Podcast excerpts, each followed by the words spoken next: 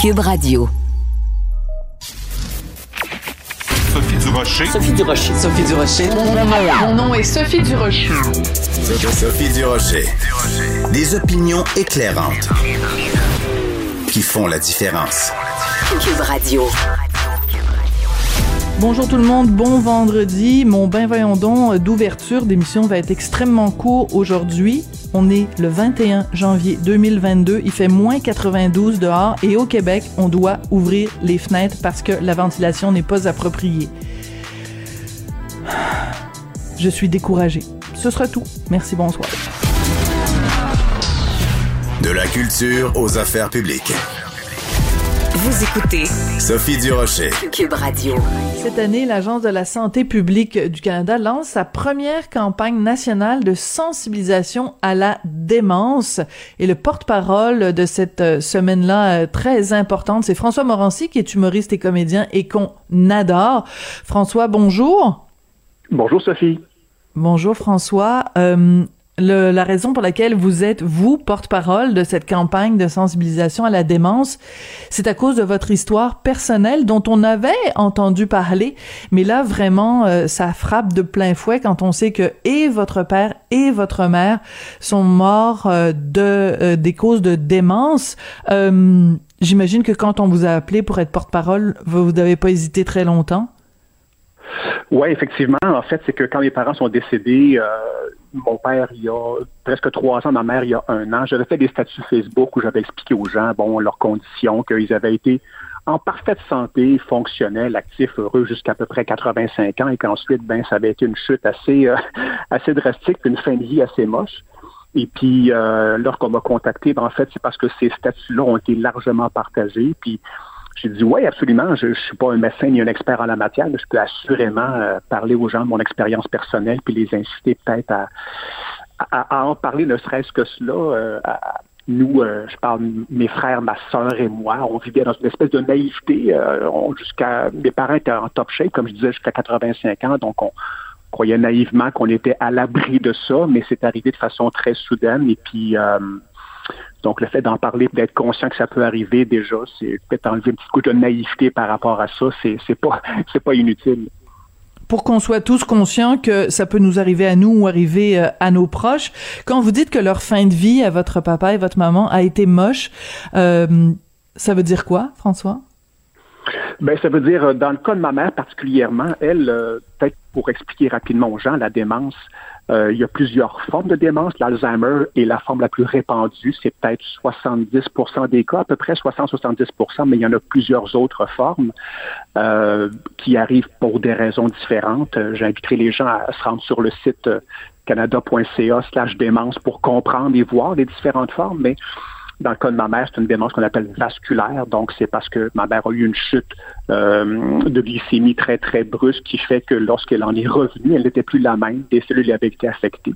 Donc, euh, on n'avait plus de communication avec elle, elle était euh, finalement dans son petit monde, ne pouvait pas subvenir à ses propres besoins, mais je spécifie que c'est pas le cas de tout le monde. Et c'est un des buts de la, de la campagne, c'est d'expliquer aux gens que il y a des gens qui sont qui, qui vivent avec la démence et qui c'est à un stade très primaires et puis qui ont quand même des vies très actives, qui sont qui ont une autonomie, qui ont une vie personnelle, professionnelle, sociale. Euh, donc, quand on pense à, à, l'état de démence ou d'Alzheimer, on voit automatiquement quelqu'un qui, comme ma mère, était complètement fermé de l'univers au complet. Mais c'est pas vrai que ça représente la totalité des cas, puis c'est peut-être aussi pour éviter une stigmatisation des gens qui vivent euh, avec la démence sous une des formes variées. Hmm. Euh, on vous connaît euh, comme humoriste, euh, comme animateur, comme comédien. Vous nous faites beaucoup rigoler avec votre émission de télé discussion avec mes parents. Comment on, on change de ton quand on est porte-parole? Parce que là, il y a pas, il y a pas d'humour, il y a pas de blague à faire, il y a pas de. C'est, c'est difficile de trouver quelque chose de, de, de réjouissant ou quelque chose de, de, de, de positif avec ce dossier-là? Comment, où vous allez le, la chercher, cette, euh, cette force de conviction-là pour être, porte-parole d'une cause qui est, qui est aussi bouleversante? Ben, c'est-à-dire que moi, comme mes frères, ma soeur, on a été pris par surprise par ça, on était un petit peu, OK, euh, on a appris sur le tas comment dealer avec ces circonstances-là. Euh, puis par rapport à versus l'humour, ben je dirais qu'il n'y a aucun être humain qui est unidimensionnel. Oui, ma job, c'est de faire rire, j'aime ça, puis je suis quelqu'un de largement positif dans la vie, puis qui voit souvent l'humour dans tout. Puis, euh, mais je me disais, ah ok, peut-être qu'une fois de temps en temps, tu sais, tu peux être moins dans la joke et justement peut-être euh, faire profiter les gens de ton expérience puis euh, échanger sur divers sujets. Moi, je suis quelqu'un dans la vie d'extrêmement curieux. Je m'intéresse à un paquet de sujets, puis là, j'avais l'opportunité d'en apprendre un peu plus sur sur sur la démence en soi, puis de, de faire profiter les gens de ça. Puis je oui, c'est pas un sujet euh, jojo nécessairement tout le temps. Il y a, ben, des moyens d'en faire des jokes et puis euh, euh, à voir si j'inclurais ça éventuellement dans ma série télé. Je, j'en suis pas rendu là. Je suis en réflexion par rapport à ça, mais c'est, faut que j'y pense vraiment sérieusement avant de m'embarquer dans ce sujet-là au niveau créatif, parce que j'ai vu ce que ça représente. Là. Mais bref, c'est, je me disais ben ouais, pourquoi pas si ça peut aider les gens, on va le faire. Ah oui, c'est ça. C'est un petit peu, en fait, vous avez répondu à mes questions qui n'étaient pas posées, qui étaient de savoir est-ce qu'éventuellement, dans discussion avec mes parents, euh, euh, les, un des personnages pourrait en effet être atteint de, de démence, puis vous seriez la meilleure personne, évidemment. C'est délicat. Le problème avec ça, c'est c'est un sujet, en fait, c'est un chemin duquel on ne peut revenir. Ce que je veux dire, c'est que si j'installe que le père ou la mère sont Alzheimer, ça peut pas durer juste deux épisodes puis dire après ah finalement incorrect c'était une grippe euh, c'était la covid finalement c'était pas c'était juste une petite grippe ouais c'est ça. Fait que un et le deuxième problème c'est que la série les gens qui l'écoutent savent que les parents sont un peu flyés puis ils font ben des choses qui sont qui sont pas toujours cohérentes et c'est ce qui fait que c'est drôle. Mais si j'installe que là, ils sont Alzheimer ben là ça va ça va mettre un filtre de doute à savoir ok on, on rit-tu de quelqu'un qui est malade ou c'est, là, ça, ça vient vraiment teinter très sérieusement hmm. toutes les scènes dans lesquelles le personnage va être impliqué. Donc, ça peut être un boulet que tu as à traîner pendant de longues saisons. Puis, si je le fais, je crois que ce sera au moment où je saurai que la série arrive à, la fin et qui, mettons, pour deux, trois épisodes, pour finir la série, bon, on pourrait installer ça et traiter avec intelligence et sensibilité. Mais de le traîner comme ça pendant à 13 épisodes par saison, c'est très risqué de dénaturer complètement la série vous avez tout à fait raison. Puis quand vous parlez d'intelligence et de finesse, c'est vraiment ce qui caractérise cette série vraiment qu'on adore. Euh, François, vous avez utilisé tout à l'heure le mot euh, stigmatisation. Puis c'est le but de la campagne, c'est de démystifier euh, parce que on pense qu'on sait, bah oui, quelqu'un qui est dément, on sait en gros comment ça se passe et tout ça. Vous, vous dites que vous êtes quelqu'un de curieux, que vous êtes beaucoup renseigné là-dessus. Qu'est-ce qui vous a, que vous avez appris, qui vous a le plus surpris, que vous ne saviez pas à propos de la démence? Les différentes formes, je pensais pas qu'il y avait autant de formes différentes, de un. Euh, de deux, que les que la façon de que les différents niveaux, les différents stades étaient aussi variés. Je, je pensais pas que c'était, je pensais que c'était plus coupé au couteau, que c'était, euh, je pensais que ce que j'avais vécu représentait la majorité, presque la totalité des cas, ce qui n'est pas le cas du tout. Euh, moi, j'ai vécu peut-être que de pire, là, un, un niveau le plus élevé où la personne est complètement plus là, complètement fermée, ne reconnaît pas ses propres enfants, ne peut pas subvenir à ses besoins.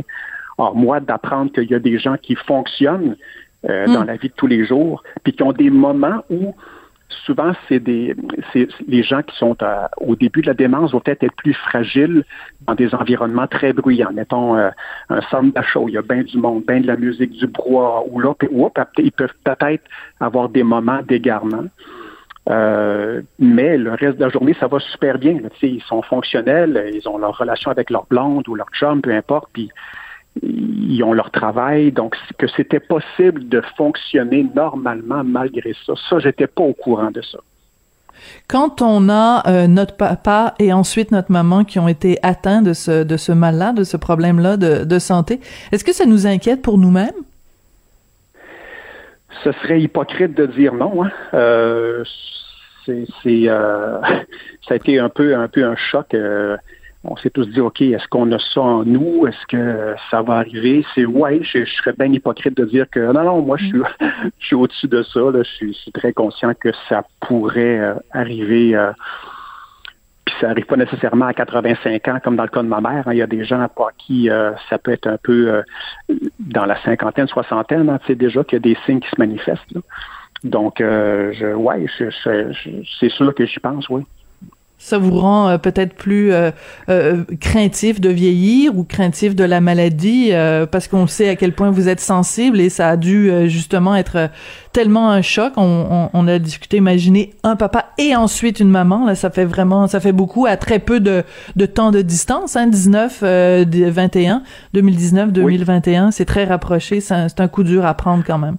Ben, disons que ça, ça, ça m'incite à ce que je vais dire est vraiment de base là, mais pour ces maladies-là comme un ensemble d'états euh, physiques ou mentaux, euh, la base est toujours la même, c'est-à-dire de rester actif physiquement, mentalement. C'est vraiment, c'est ce qu'on répète, ce que les médecins disent euh, depuis je ne sais pas combien de décennies, que c'est ça la base du, pour s'assurer, pas s'assurer, mais mettre toutes les chances de son côté de vivre de façon autonome le plus longtemps possible, c'est d'être actif physiquement et mentalement. Puis c'est la même chose pour la démence, c'est de, de stimuler le corps. Encore une étude qui est parue, je pense qu'il y a à peine dix jours, qui prouvait que les gens qui sont actifs physiquement, ça fait en sorte que les liens entre les neurones du cerveau demeurent en bon état plus longtemps. Euh, puis ça, on le sait, hein, je veux dire, euh, mais c'est ça m'incite en... J'étais déjà comme ça, je, fais quand même attention à moi pas mal dans la vie euh, à cet effet-là, mais ça m'a ça m'a incité à le faire encore plus. Et, euh, et, merci euh, d'être euh, porte-parole de cette campagne de sensibilisation à la démence. Et euh, je trouve que c'est une magnifique façon, d'une façon peut-être détournée, de rendre hommage à votre père et à votre mère que de, de, de nous sensibiliser tous à cette, à cette condition-là. Merci beaucoup, François Morancy. Merci Sophie, puis rapidement que les gens aillent sur le site canada.ca oui. démence, ils auront des réponses à leurs questions. Ben, vous avez répondu à pas mal de questions, mais vous êtes un excellent porte-parole. Glissez ça comme ça à la fin de l'entrevue. Toujours un plaisir de vous parler, François. Merci Au beaucoup. Au revoir, ma Bye. Sophie Durocher. Une femme distinguée qui distingue le vrai du faux. Vous écoutez Sophie Durocher. Cube Radio. Les rencontres de l'heure. Marie-Claude Barrette et Sophie Durocher. La rencontre Barrette-Durocher. Genre, j'ai un trou en dedans. Fait que je le remplis avec des relations personnelles, je le remplis avec le sexe, je le remplis avec la vodka, je le remplis avec des drogues, n'importe quoi. N'importe quoi. Ça peut être même la tarte au sucre. Si, si je capote sur quelque chose, je remplis ce vide-là, mais ça le remplit jamais.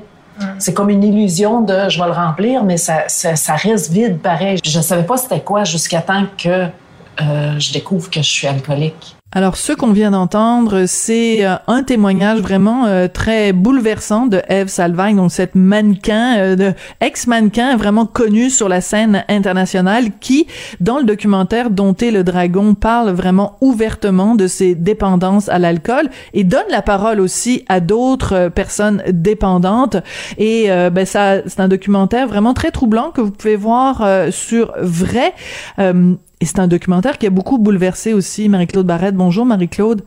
Bonjour Sophie. Oui, parce que les dépendances, euh, on connaît tous des gens euh, qui sont pris avec des dépendances et on dit hein, dépendant un jour, dépendant toujours. Donc c'est quand on décide d'arrêter de consommer, euh, c'est le travail d'une vie. Et c'est très bien démontré dans, dans, ce documentaire-là que j'ai envie de dire, et sans fluff là. Et j'ai beaucoup apprécié ça. C'est vraiment des rencontres avec des gens qui ont réussi à arrêter de consommer, euh, où on, on, va dans...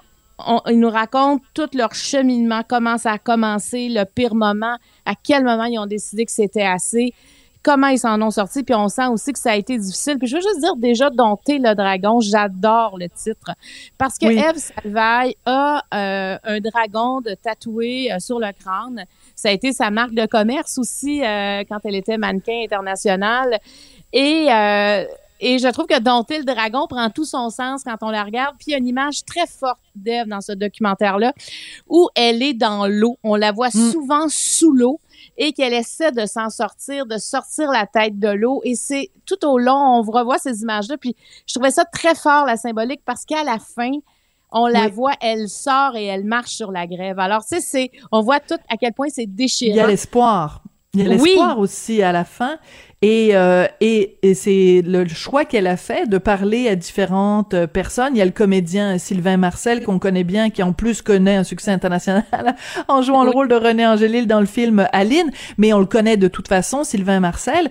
Et le fait que euh, Eve Salvaille elle-même ait traversé ça, ça fait en sorte qu'elle fait des entrevues avec euh, avec Sylvain puis avec d'autres où ils parlent le même langage, ils sont passés par le même endroit, ils ont atteint les mêmes bas-fonds, euh, et c'est ça qui fait la force de ce documentaire-là. Moi, ça m'a vraiment jeté à terre.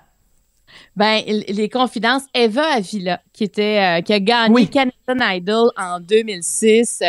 Euh, écoute, on, on pouvait pas deviner que cette femme-là allait avoir des problèmes de dépendance aussi forts. Et elle y va vraiment euh, de façon authentique. Hein? Elle, va sans détour euh, quand elle se confie. Puis justement, tu viens de dire, la force de ça, c'est que pour la personne, c'est facile de se confier parce que l'autre devant a vécu ça, puis Eve, elle, a les questions précises parce qu'elle sait de quoi elle parle. Et Eva raconte, à un moment donné, elle, elle, avait un problème d'alcool sévère. Et euh, moi, là, à un moment donné, ils vont dans l'appartement qu'elle louait pour se cacher pour boire. Donc, ils tournent dans l'appartement. Et elle raconte que euh, quand elle sortait avec ses amis, elle avait hâte de retourner là pour boire. Puis elle prenait un verre avec ses amis, mais elle avait hâte de, de, de, de se cacher, hein, parce que c'était ça aussi. Pour se saouler. Pour se saouler. Et là, tu dis, aïe, aïe. Imagine l'isolement, la, le, genre de honte, tu fais ça en retrait. Et, et c'est ce qu'on comprend aussi, c'est que ça commence euh, socialement, ça commence avec des amis. Puis à un moment donné, c'est trop, puis tu finis ça toute seule.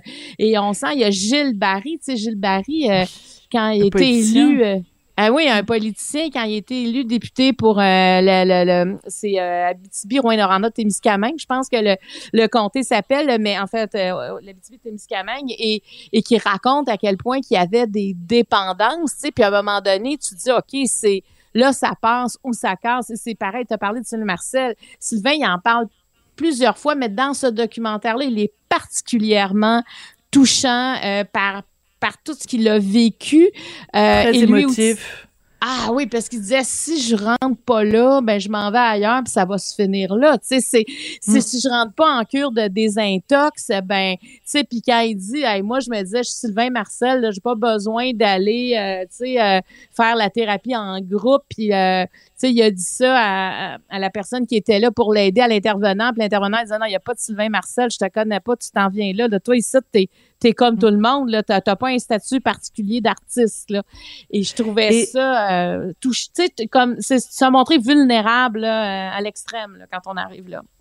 Tout à fait. Et moi, euh, tu sais, bon, t'es une femme, je suis une femme. Ce qui m'a touchée dans ce documentaire-là, c'est que c'est porté par Eve Salvaille.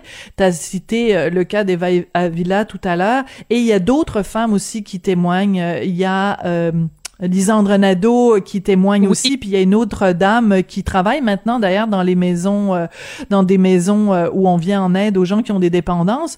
L'importance de soulever le tabou de la femme alcoolique.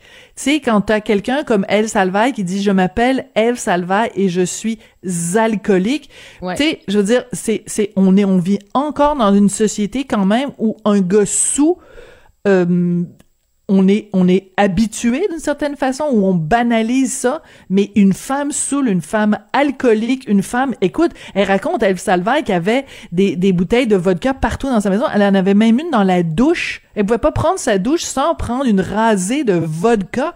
Moi, les deux bras m'en sont tombés, et c'est avec... As-tu oui, l'impression, Sophie, quand même, que les femmes ont tendance plus à s'isoler pour consommer que les hommes. Que les hommes, il y a un caractère social là-dedans. Ils vont aller boire avec les amis, ben, en période irrégulière, évidemment, mais, mais on le sent dans toute l'histoire des femmes qu'il y a Il y a C'est une vrai. part, on se cache, on se cache. J'avais pas remarqué, mais t'as raison. Oui, t'as raison, euh, tout à fait que c'est c'est moins justement parce que c'est pas acceptable socialement. C'est une fille en boisson, euh, c'est elle, elle se fait regarder. Euh, alors un gars en boisson, je dis, il va se faire regarder aussi, mais il va se faire taquiner plus qu'autre chose. Mais une femme en boisson, ça paraît tellement mal et c'est tellement pas accepté que justement ça mène à cette à cet euh, isolement là. Mais t'imagines l'importance de ce de ce documentaire là. C'est pour ça qu'on en parle aujourd'hui parce que ça ça ça, ça défait les tabous et aussi ça ça encourage les les les, les femmes qui ont ce, cette dépendance là à aller chercher de l'aide, de pas attendre d'être justement d'attendre d'atteindre les, les, les bas-fonds. Et il faut se le dire, Marie-Claude, cette pandémie-là qui dure depuis deux ans Ben, oui. va sûrement avoir accentué tous ces problèmes-là de dépendance, tous ces problèmes-là d'isolement. Ben tellement, la pression est tellement forte que ça prend des soupapes. Donc, ça peut être une tangente qui est facile à prendre parce qu'on le sait, si on parle entre autres de la substance qui est l'alcool, c'est facile de s'en procurer. Tu sais, c'est légal, tu sais, c'est pas euh, c'est pas une drogue forte, mais en même temps, c'est difficile de d'arrêter de consommer. Donc, quand on commence puis que la consommation prend de plus en plus place, remplace un paquet d'affaires, puis à un moment donné, la consommation prend toute la place. Quand la consommation est une obsession mentale, quand la consommation aussi amène, apporte des problèmes physiques majeurs, parce qu'on l'entend aussi qu'à un moment donné, c'est le physique qui n'est plus capable de suivre cette quantité d'alcool ou de drogue qu'on met dans notre corps. Et à ce moment-là, arrive, tu sais, un point y a un point de non-retour à un moment donné aussi. Parce que quelqu'un qui a une dépendance, ça y en prend beaucoup souvent pour arriver à dire j'ai besoin d'aide. Parce que justement, quand tu es isolé, tu pas en train de demander de l'aide. Mais il y a des thérapies, heureusement. Il y a des thérapies adaptées. Il y a, tu sais, des thérapies, des fois, c'est trois mois. Il y en a, c'est un mois. Il y en a que c'est six mois. Il y en a que c'est en interne. Il y en a que c'est en externe. Il y a les fameux meetings qui sont super importants où tu peux, tu peux aller les rejoindre. Évidemment, présentement, ça se fait beaucoup en Zoom, mais tu peux quand même te brancher rapidement sur un meeting. Ils ont aussi des parrains, des marraines qui peuvent appeler 24 heures sur 24. Il y a vraiment une communauté euh, de soutien qui est là pour les gens qui ont des problèmes de dépendance. C'est ce que moi, je vais en parler à mon émission mercredi prochain. Et la médecin qui est là nous dit puis c'est- c'est- j'écoutais ce qu'elle avait à dire, puis ça, ça m'intéressait. Elle disait, tu sais, la rechute, la fameuse rechute. Combien Oui. de dépendants ont peur de la rechute? Mais c'est surtout l'entourage, la famille, les amis qui disent, enfin, il est en, il est en train de, il est en désintox. Et là, tout à coup, la cure se termine, il revient dans sa vie. Des fois, on a encore les mêmes amis. Peu importe, on vit un coup dur. Et rapidement, on pourrait recommencer à boire. Et quand ça arrive, ben c'est comme si c'est une déception pour tout le monde. C'est la honte. Le Alors que jugement. la, oui, alors que la rechute fait partie de, de, de, de la désintoxication. C'est fait partie de la de la dé- bon, c'est pas la, la désintox, ça fait partie de ça. Dans le sevrage, il faut pas voir la, la rechute comme un échec. Puis ça, c'est important. C'est important pour l'entourage, mais c'est important aussi pour les gens qui entreprennent une thérapie, de dire, moi, ça me prendra peut-être une fois, deux fois, trois fois, quatre fois, mais tant que je me relève à chaque fois, puis j'essaie. Puis c'est ce qui est arrivé à, à la, belle Eva euh, Avila, qui, qui, est toute, qui est une jeune femme, qui, elle, elle dit, ben, je pense que je suis rentrée à l'hôpital trois, quatre fois. Elle sait même plus combien de fois elle a dû être hospitalisée, puis à chaque fois, elle a voulu s'en sortir. Mais on n'est pas, on devient pas dépendant pour rien. Il y a des raisons et des fois les raisons sont dures à trouver, des fois les raisons sont dures aussi à, à, à soulager. Et la fuite qu'apporte la consommation est un soulagement rapide qui peut être efficace, mais en fait c'est c'est juste geler une fuite. Alors faire face à ces problèmes, des fois ça prend ça prend beaucoup, beaucoup de courage d'être à jeun face à ça. Donc, ça s'apprend pas si vite. Si tu as fui pendant des années, c'est Voilà. pas vrai nécessairement, tu sais, qu'après trois semaines, euh, tout va être réglé. Alors, ça prend vraiment. Tu sais, hier, euh, tu sais, avant hier, on parlait d'un village euh, à l'hôpital. Oui, ça prend un village. Puis ça prend un village aussi pour aider quelqu'un qui veut mettre fin à une dépendance. Et elle le dit, tu l'as dit tantôt, elle commence à dire je suis alcoolique. Elle est sobre.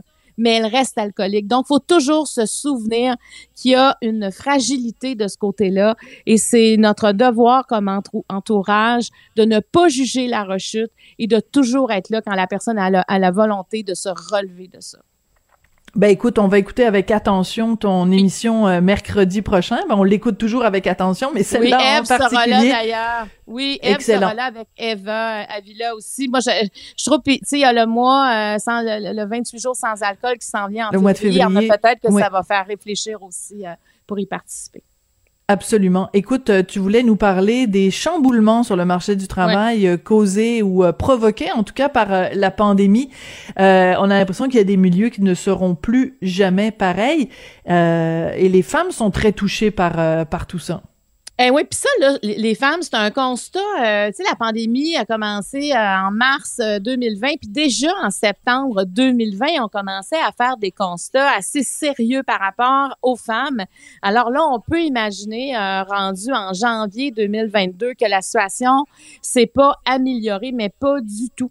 Parce que déjà, faut penser que, tu sais, par exemple, dans l'hébergement, la restauration, tout ce qui est service, c'est 65% des femmes qui occupent ces postes-là. Il y a eu beaucoup de congédiements, il y a eu beaucoup de, de, de, de, pointillés dans leur façon de travailler. Donc, il y en a qui ont carrément quitté le milieu du travail. Il y en a, bon, qui sont sur le chômage. Tu sais, je veux dire, tu es à la maison, tu n'as plus d'emploi. On peut imaginer à quel point tu te sens en retrait. Et il y a aussi euh, celles qui ont poursuivi en télétravail. Puis moi, j'ai il y a deux, en fait, il y a plusieurs femmes autour de moi, mais il y en a deux qui me viennent en tête. Ce sont des, euh, des femmes qui travaillent dans le milieu bancaire, dont une qui a des employés à sa charge.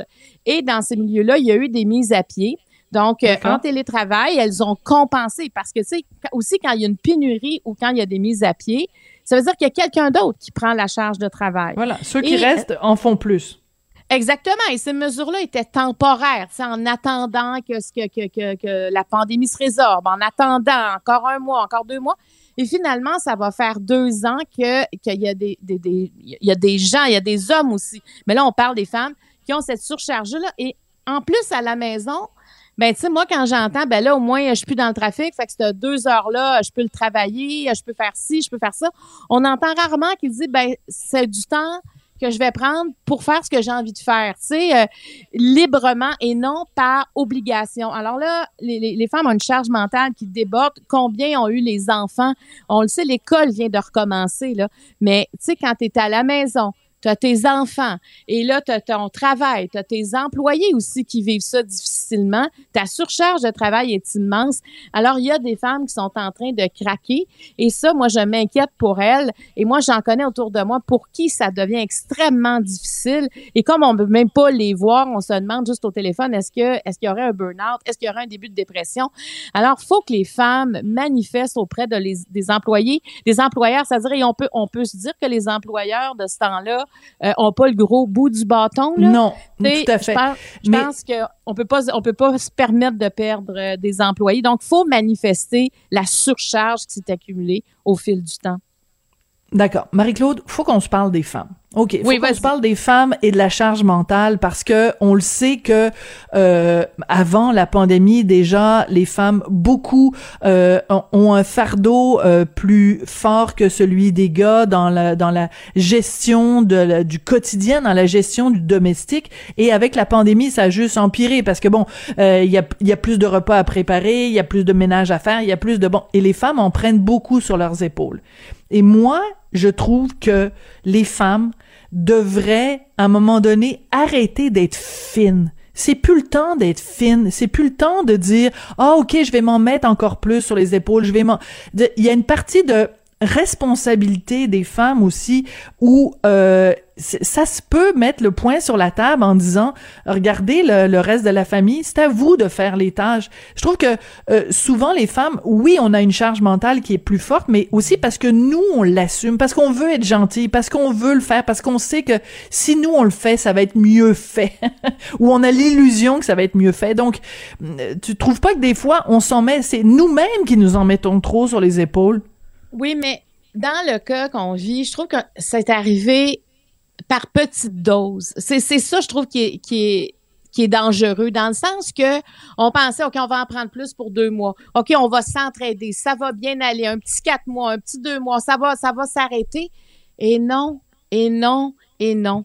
Et, et je pense qu'il y a aussi une lassitude un épuisement. Donc des fois c'est plus simple de garder ça comme ça que d'aller au devant mais oui, il faut que les femmes. Là où ce que je te rejoins, c'est oui, les femmes doivent lever le drapeau rouge parce que les mères de famille présentement souffrent plus de stress, d'anxiété, de dépression. On avait peur aussi pour plusieurs femmes qui restaient à la maison de, la violence conjugale. On, on, en a parlé beaucoup.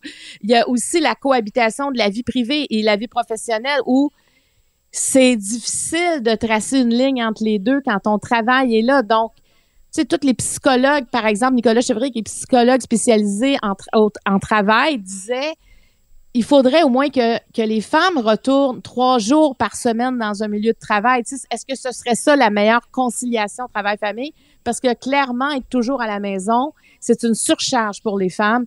Donc, de les sortir et en plus, on, tout le monde le dit dans le milieu économique, quelqu'un qui reste à la maison, qui travaille en télétravail versus si à son bureau, il y a des gens qui sont en présentiel, ben quand il y aura euh, des postes d'ouvert, quand il y aura des, des, choses à aller chercher de plus, ben c'est probablement ceux en présentiel qui vont être qui vont être servis en premier.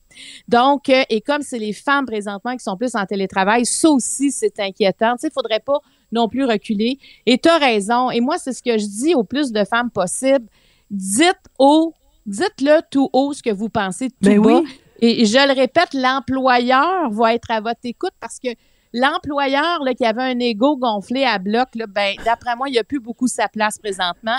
La ballonne est dégonflée. eh ben, mais l'employeur est un accompagnateur. L'employeur, parce que là, on se rend compte que il faut se trouver comme une qualité de vie, même à l'intérieur de notre travail, parce que les deux bulles se sont beaucoup, beaucoup croisées.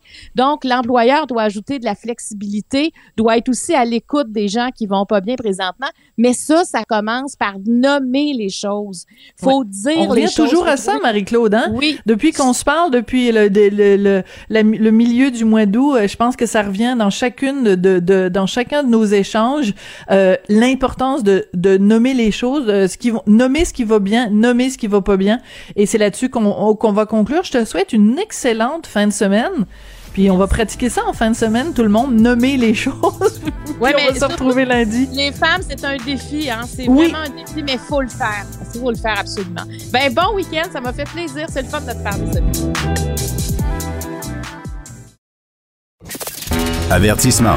Cette émission peut provoquer des débats et des prises de position pas comme les autres.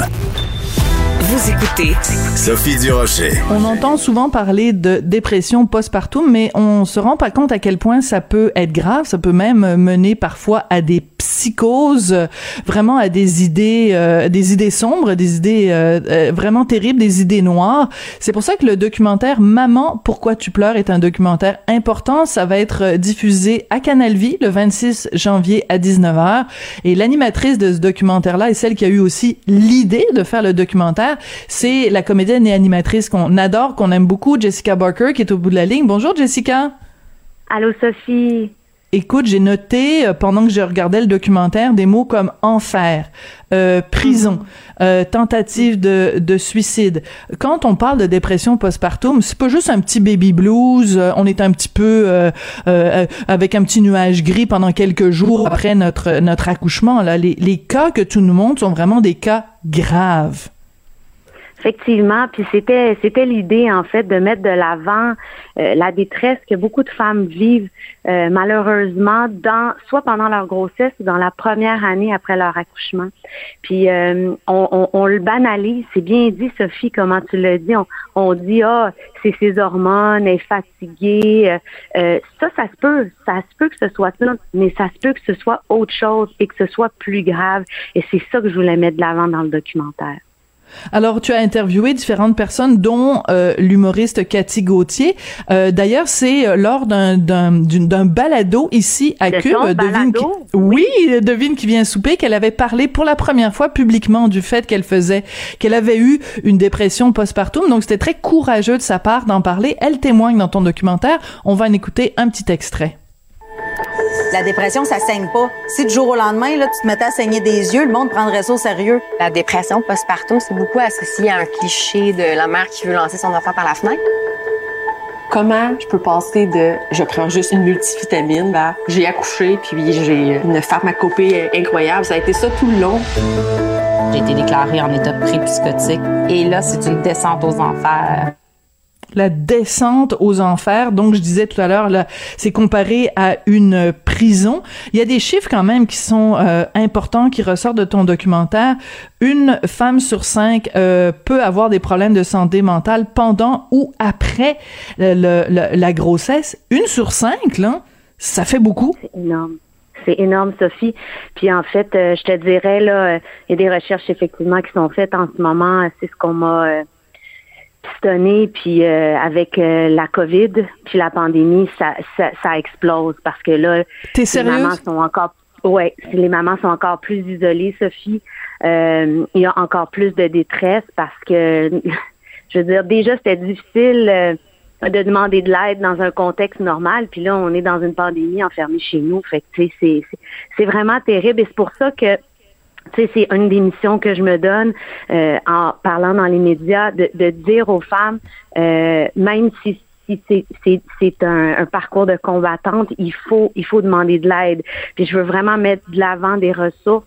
En premier, je je veux parler de la ligne parents. On sous-estime à quel point ils peuvent être importants. Ils sont là pour vous aider, pour vous donner des cues. Il y a aussi dans le Grand Montréal le 2 1 1, c'est des ressources psychosociales qui peuvent aider les femmes.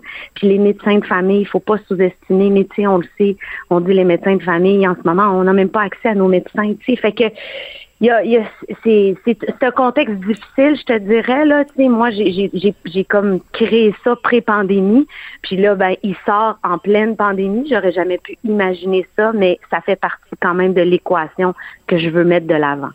Oui, puis c'est important de mentionner parce que euh, on le sait quand on, on, accouche, puis là on se retrouve tout seul avec euh, notre bébé. À une autre époque, il y avait tout un réseau euh, de solidarité. Tu sais, t'accouchais, puis bon, t'avais ta voisine, ta sœur, ta belle-mère, ta mère. comme femme, on était entouré d'autres femmes et et aujourd'hui, on n'a plus ça. Puis en plus, avec la pandémie, c'est pire. Euh, dans ton documentaire, tu donnes la parole, bon, évidemment, à des mères qui ont, qui ont, qui ont souffert de ça, mais tu donnes aussi mhm. la parole à Jean-Philippe euh, Dion. Pourquoi? Mhm. Explique à nos auditeurs pourquoi. Jean-Philippe, euh, en fait, est le fils d'une maman qui, après son accouchement, quand elle a eu Jean-Philippe, elle a eu des, des, problèmes de santé mentale. Elle est retournée euh, à l'hôpital. Elle allait trop mal. Et c'est la grand-mère de Jean-Philippe euh, qui s'est occupée de lui. Alors, j'avais envie d'avoir la parole d'un enfant qui a vécu ça. Euh, comment on interprète ça? Qu'est-ce qui s'est passé dans, dans sa tête, ses questions? Et c'est très, très généreux de sa part. Jean-Philippe a été tellement généreux de parler de ça. C'est son intimité c'est difficile de mettre de l'avant euh, des, des, périodes de souffrance comme ça, mais il l'a vraiment fait pour déstigmatiser puis alléger les femmes. Je trouve ça vraiment beau euh, ce qu'il a fait. C'est tellement touchant quand il parle de sa maman, ah, puis euh, euh, il est il est très émotif, mais euh, vraiment ça vient ça vient nous chercher. Il y a aussi un témoignage qui est beaucoup plus délicat. c'est une maman quand elle est tombée enceinte, ses symptômes de, de de de problèmes de santé mentale étaient tellement importants, puis les médecins lui ont dit écoutez si vous menez votre grossesse à terme, les chances que vous fassiez une psychose sont tellement élevées et la dame a décidé euh, de mettre fin à la grossesse. Un, santé mentale plus avortement, c'est comme deux tabous que tu mets ensemble. Je sais, puis euh, je veux vraiment souligner la, la force euh, de, de la, la Sarah Rodrigue qui parle de ça publiquement parce que c'est très difficile. Puis moi, quand je l'ai contactée, Sophie, la première chose que j'ai dit, j'ai dit, tu sais, Sarah, tu aurais eu un diagnostic de cancer. Voilà. On t'aurait suggéré un avortement, personne t'aurait jugé. Tout le monde aurait trouvé ça logique et normal. C'est pas de ta faute si ça te tombe dessus. Et là, elle m'a regardé, Sophie, je vais m'en rappeler toute ma vie.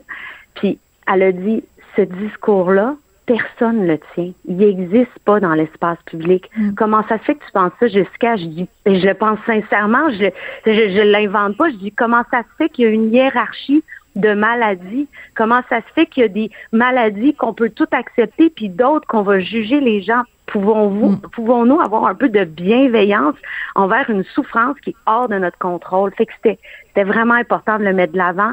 C'est extrême, mais en même temps, ça fait partie des choses qui arrivent. Oui. Et ce qui est intéressant aussi dans ce documentaire-là, c'est que bon, toi, tu n'as pas eu de dépression postpartum. Toutes les femmes à qui tu parles euh, euh, ont fait des dépressions ou euh, auraient eu un potentiel de faire des dépressions.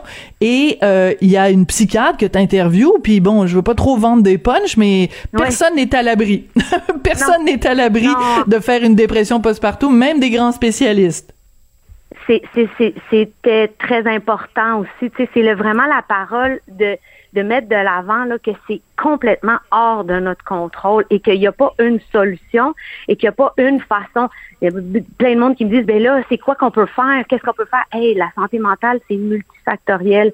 Il y a plein de raisons qui fait que ça tombe sur quelqu'un, que ça tombe sur quelqu'un d'autre.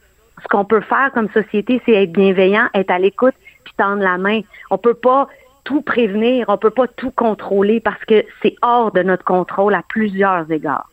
Oui, et écoute, pour conclure, il y a une de tes intervenantes qui dit une phrase, je vais peut-être pas bien la citer, mais en gros, elle dit on peut pas faire la différence entre la tête et la bedaine. si on veut euh, que la bedaine se porte bien, il faut que la tête se porte bien aussi. C'est vraiment un documentaire extrêmement important, très très très bien fait. Tu poses des bonnes questions, tu es plein de bienveillance envers tes, invités. Vraiment, j'encourage tout le monde à regarder ça euh, le 26 janvier à 19h à Canal Vie. Merci beaucoup Jessica. Merci Sophie.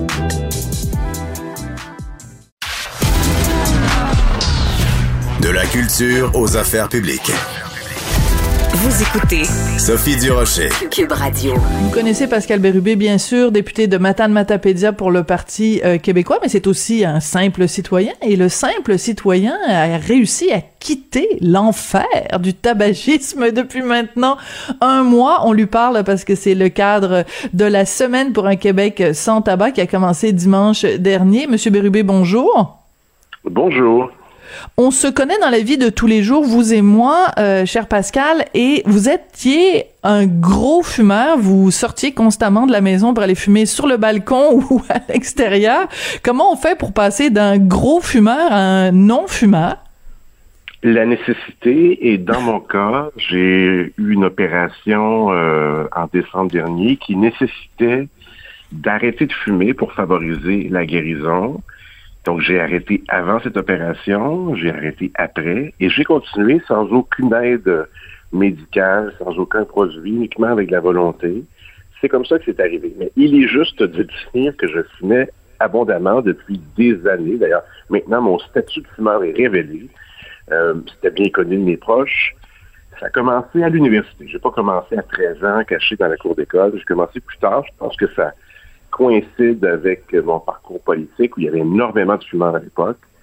Et là, ben, ça fait plus d'un mois. C'est pas parce qu'il y a le, mois d'arrêt du tabagisme que je vais arrêter. Et ça va bien. Je suis étonné que il n'y a pas de rechute. Je pense que c'est la bonne. Mais moi, j'avais pas de volonté d'arrêter. J'adorais fumer. Mais c'est comme ça. Et puis pour ma santé, avant Noël, j'ai parlé d'antécédents familiaux qui faisaient en sorte que je craignais euh, pour, euh, pour l'avenir. Et un des facteurs aggravants de ces antécédents familiaux au plan de la santé, c'est le tabagisme. Alors, c'est la nécessité, c'est beaucoup pour la santé, essentiellement pour ça que j'ai arrêté et que j'entends continuer. Oui, et euh, mais la raison pour laquelle vous en parlez euh, publiquement, c'est pour sensibiliser les gens. Alors que vous nous dites que vous avez commencé jeune, si vous pouviez parler à un jeune québécois, mettons de votre circonscription, la Matane Matapédia, euh, qui a le goût d'aller euh, se chercher un paquet de cigarettes, vous lui diriez quoi, Monsieur Bérubé? Ben, évidemment, la santé, c'est-à-dire que sur une longue période, les problèmes s'accumulent. Et il y a il y a, je dirais, plusieurs choses qu'on réalise avec le temps. Par exemple, ça coupe le souffle, on est moins prompt à des activités physiques, on s'essouffle facilement. Le coût, c'est extrêmement coûteux. Si je compare avec l'époque où on achetait ça, dans mon cas, à 25 sous la cigarette au secondaire, dans la rangée des casiers, c'était une somme importante pour l'époque. Maintenant, on est bien au-delà de ça. Au plan social également, vous l'avez évoqué, Sophie, on a eu l'occasion, euh, quand c'est la croûte à quelques reprises, l'idée de quitter la table pour aller fumer, s'isoler, c'est pas très bien. Il y a l'odeur, ma conjointe me l'a rappelé à quelques reprises, parce que aussi, on peut fumer dans un couple où l'autre n'est pas fumeur. Alors, il, y a, faut s'accommoder de ça. elle ne mettait, elle ne mettait pas de pression sur moi, mais sentais bien que c'est que pas quelque chose qui l'enchantait. Donc, il y a toutes ces raisons-là. Et ben, les avantages de fumer sont, sont, sont tout assez minces. Pour certains, il y a un côté un peu romantique à ça. Lorsqu'on on milite dans un parti politique où le père fondateur était un des plus grands fumeurs qu'on a vu à la télévision. René Lévesque.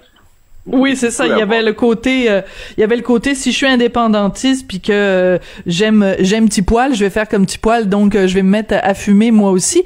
Euh, du côté Et des, M. Parizeau, et, et à peu près, même C'est Mme vrai? Me racontait un jour que- qu'à l'époque, il y avait des immenses cendriers euh, au Conseil des ministres pour chacun des ministres. C'était l'exception ceux qui ne fumaient pas, hommes et femmes. Alors, c'était une autre époque. Et puis, bon, peut-être que j'étais un, un héritier. euh, Il n'y a pas de quoi se réjouir de cette époque-là. quand vous disiez euh, les différents arguments euh, contre euh, la cigarette, vous évoquez le fait d'avoir euh, une conjointe qui elle ne fume pas. Euh, je peux, je peux, je peux vous le dire là. Mon, mon, mon chum a fumé euh, pendant un- une petite période. Embrasser un fumeur, c'est comme lécher un cendrier. C'est dégueulasse. Donc, L'image est très, l'image est très forte. Évidemment, c'est, ça plaît pas à, à tout le monde. Et puis, il y y a- y y tellement de, de façons que la société nous fait, nous démontre que ça n'a aucun sens. Aller fumer lorsqu'il fait très, très froid dehors. L'Assemblée nationale, par exemple, quand je suis arrivé en 2007, il y avait énormément de fumeurs. Il y avait même des fumoirs à l'intérieur du Parlement. Et la loi, pourtant, avait été passée. Oui, la loi avait été passée. Je pense que c'est 2004. Je suis pas sûr pour les restaurants. Mais 2007-2008, il y a des immenses fumoirs intérieurs dans chacun des coins de l'Assemblée nationale. Je me souviens très bien de ça. Et la loi était passée pour le reste du Québec. là. Je pense pas révéler quelque chose qui est faux. Là. À vérifier. Alors, Mais euh, il y avait du ça. Ça veut dire qu'il y aurait eu comme une espèce de de- de- d'exception ou en tout cas que l'endroit où on où on érige les lois pour l'ensemble de la population, on avait un petit peu euh, pas contourné la loi, mais disons qu'on avait on, on se sentait un petit peu dans une bulle dans une bulle à part, c'est quand même assez particulier là. Il est arrivé un autre événement, Sophie, je, je dois le dire. Je ne vais pas me tromper sur la, la date. Je crois que c'est 2019. Alors, TVA, qui a euh, son, son bureau parlementaire de l'autre côté du Parlement, avait braqué sa caméra sur ce qu'on appelle la porte 6. C'est la porte où- entre les députés et le personnel politique. Et où se massaient les fumeurs. Et là, ils ont pris des images qu'ils ont diffusées. Je pense que c'était le 23 ou le 24 juin, je me souviens très bien. Et là, on peut dire, voici tel député qui est fumeur, voici tel député qui est fumeur, voici. Et dans bien des cas, il y a des proches qui l'ont appris. Alors là, c'était comme la razzia. Et plein de gens ont été identifiés. Ça a donné un coup, ça aussi. Euh, parce que il y a aussi des gens qui le cachent. hein. Moi, c'est connu dans ma circonscription que je suis fumeur. Les gens de ma, ma circonscription euh, le savent et ils m'encouragent, je m'en tiens pas rigueur. Mais dans d'autres cas, il y en a qui l'ont, dé- qui l'ont découvert. Mm. Donc euh, votre image euh, en a pris en a pris pour un pour un petit coup. Donc euh, maintenant un mois non fumeur. Donc c'est pour ça que vous en parlez publiquement pour dans le cadre de cette semaine pour un j'en parle, mais en fait, j'en ai parlé sur mon ma page Facebook. euh, bon, non pas, j'ai, pas sollicité d'entrevue, j'en ai fait quelques-unes, mais, et, et je veux pas être moralisateur non plus. Je parle de mon cheminement. On verra sur la durée si, euh, si c'est toujours le cas. Je crois que oui, mais il y a, vous avez un cas avec moi de quelqu'un qui ne voulait pas arrêter de fumer parce qu'il l'appréciait beaucoup fumer et qui est arrivé à un événement dans sa vie, c'est-à-dire la santé, où là, il y avait un choix à, prendre entre la, guérison après une opération, puis la poursuite d'une santé qui est, pour un homme qui aura bientôt 47 ans, qui est, souhaitable, ou continuer de fumer. Et euh, le- lorsqu'on fait la somme des avantages et des désavantages, c'est évident qu'on peut abandonner de, de fumer, et puis on peut, euh, on peut faire d'autres choses. hein. On peut rester à l'intérieur avec les convives. Oui, c'est ça, c'est quand même plus agréable. Donc, on, fait une entrevue euh, plus plus légère, mais quand même, je peux pas avoir euh, Pascal Bérubé, député de Matane Matapédia, et ne pas lui parler de la situation euh, politique actuelle. On est vendredi et il y a le vendredi donc des rencontres virtuelles avec les les différents partis d'opposition. Vous en avez déjà vécu quelques-unes de ces rencontres-là? Ça se passait comment, Monsieur Bérubé? Non seulement je les ai vécus, mais je les ai initiés. Alors, dans la Oui. première vague, on parle, oui, absolument, printemps 2020, j'avais demandé au premier ministre qu'on ait des entretiens Euh, une fois par semaine, finalement, c'est devenu deux fois par semaine avec le premier ministre pour discuter de la situation, euh, qu'on puisse parler de, nos propositions, mais aussi des critiques. Donc, ça durait une heure. Le premier ministre était là. Il y avait Pierre Arcan pour le Parti libéral et Manon Massé qui est moi. Comment ça fonctionne? Le premier ministre nous fait un peu un, tour de table, nous écoute un tour de rose, prend des notes. Évidemment, c'est intéressant, mais il faut savoir les limites de l'exercice. Donc, le premier ministre ne nous consulte pas ne nous donne pas d'informations privilégiées, retient les critiques en circuit fermé et retient les bons coups en circuit fermé aussi. Alors pour lui, tout est positif et ça lui permet de dire aussi, ben écoutez, je, consulte l'opposition. Pour nous, si on n'y va pas, on se fait mm-hmm. dire qu'on ne participe pas, mais en même temps, c'est pas c'est pas la, vraie affaire. Alors, ça a duré un certain temps, ça a arrêté, ça a repris. Je comprends l'exaspération de Dominique Anglade ses arguments sont bons, c'est le choix qu'elle a fait. C'est sûr que de sortir, c'est plus visible que de rester et de se plaindre. Paul Saint-Pierre Plamondon va continuer d'y aller, mais on connaît les limites de l'exercice. Et puis, on, avait une photo, on avait des quatre chefs en ligne, mais on se doute bien qu'il y avait beaucoup de monde sur la ligne. Au bureau du premier ministre, il devait être plusieurs à écouter, à prendre des notes. Nous, j'avais mon directeur de cabinet avec moi. Donc, c'est comme ça que ça se passe. Alors, on n'est pas consulté. Et si vous saviez, Sophie, le nombre de citoyens qui sont convaincus qu'on prend part aux décisions, qu'on a de l'information privilégiée, qu'on sait avant tout le monde, alors là, quand ils sont fâchés contre les mesures, ils nous mettent tous dans le même sac. Mais euh, s'ils savaient qu'on apprend tout ça à la télévision comme eux, je pense que ça pourrait relativiser le rôle que l'opposition peut jouer quand on, on, ne participe à rien et on ne sait rien. C'est la Voilà. Et euh, ce serait peut-être bon de rappeler de temps en temps, et en fait le plus régulièrement possible au gouvernement Legault, que dans le mot opposition, il y a aussi le mot opposition. si on fait partie des partis d'opposition, c'est pour s'opposer. Très juste. Il faut rappeler que François Legault a été dans l'opposition de 2012 à 2018 et il n'était pas reposant.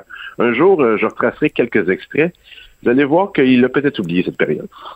Exactement. Donc Pascal Bérubé, c'est un plaisir euh, de vous parler. Merci pour votre message euh, non pas moralisateur mais inspirant pour euh, convaincre différentes personnes d'arrêter le tabac. Il y a quand même 13 000 personnes qui meurent chaque année au Québec à cause du tabac.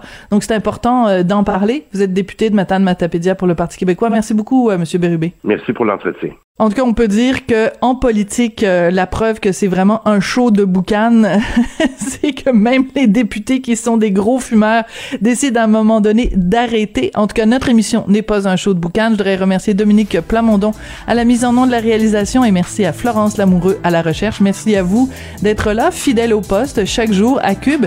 Passez une excellente fin de semaine et on se retrouve avec grand plaisir lundi. Cube Radio.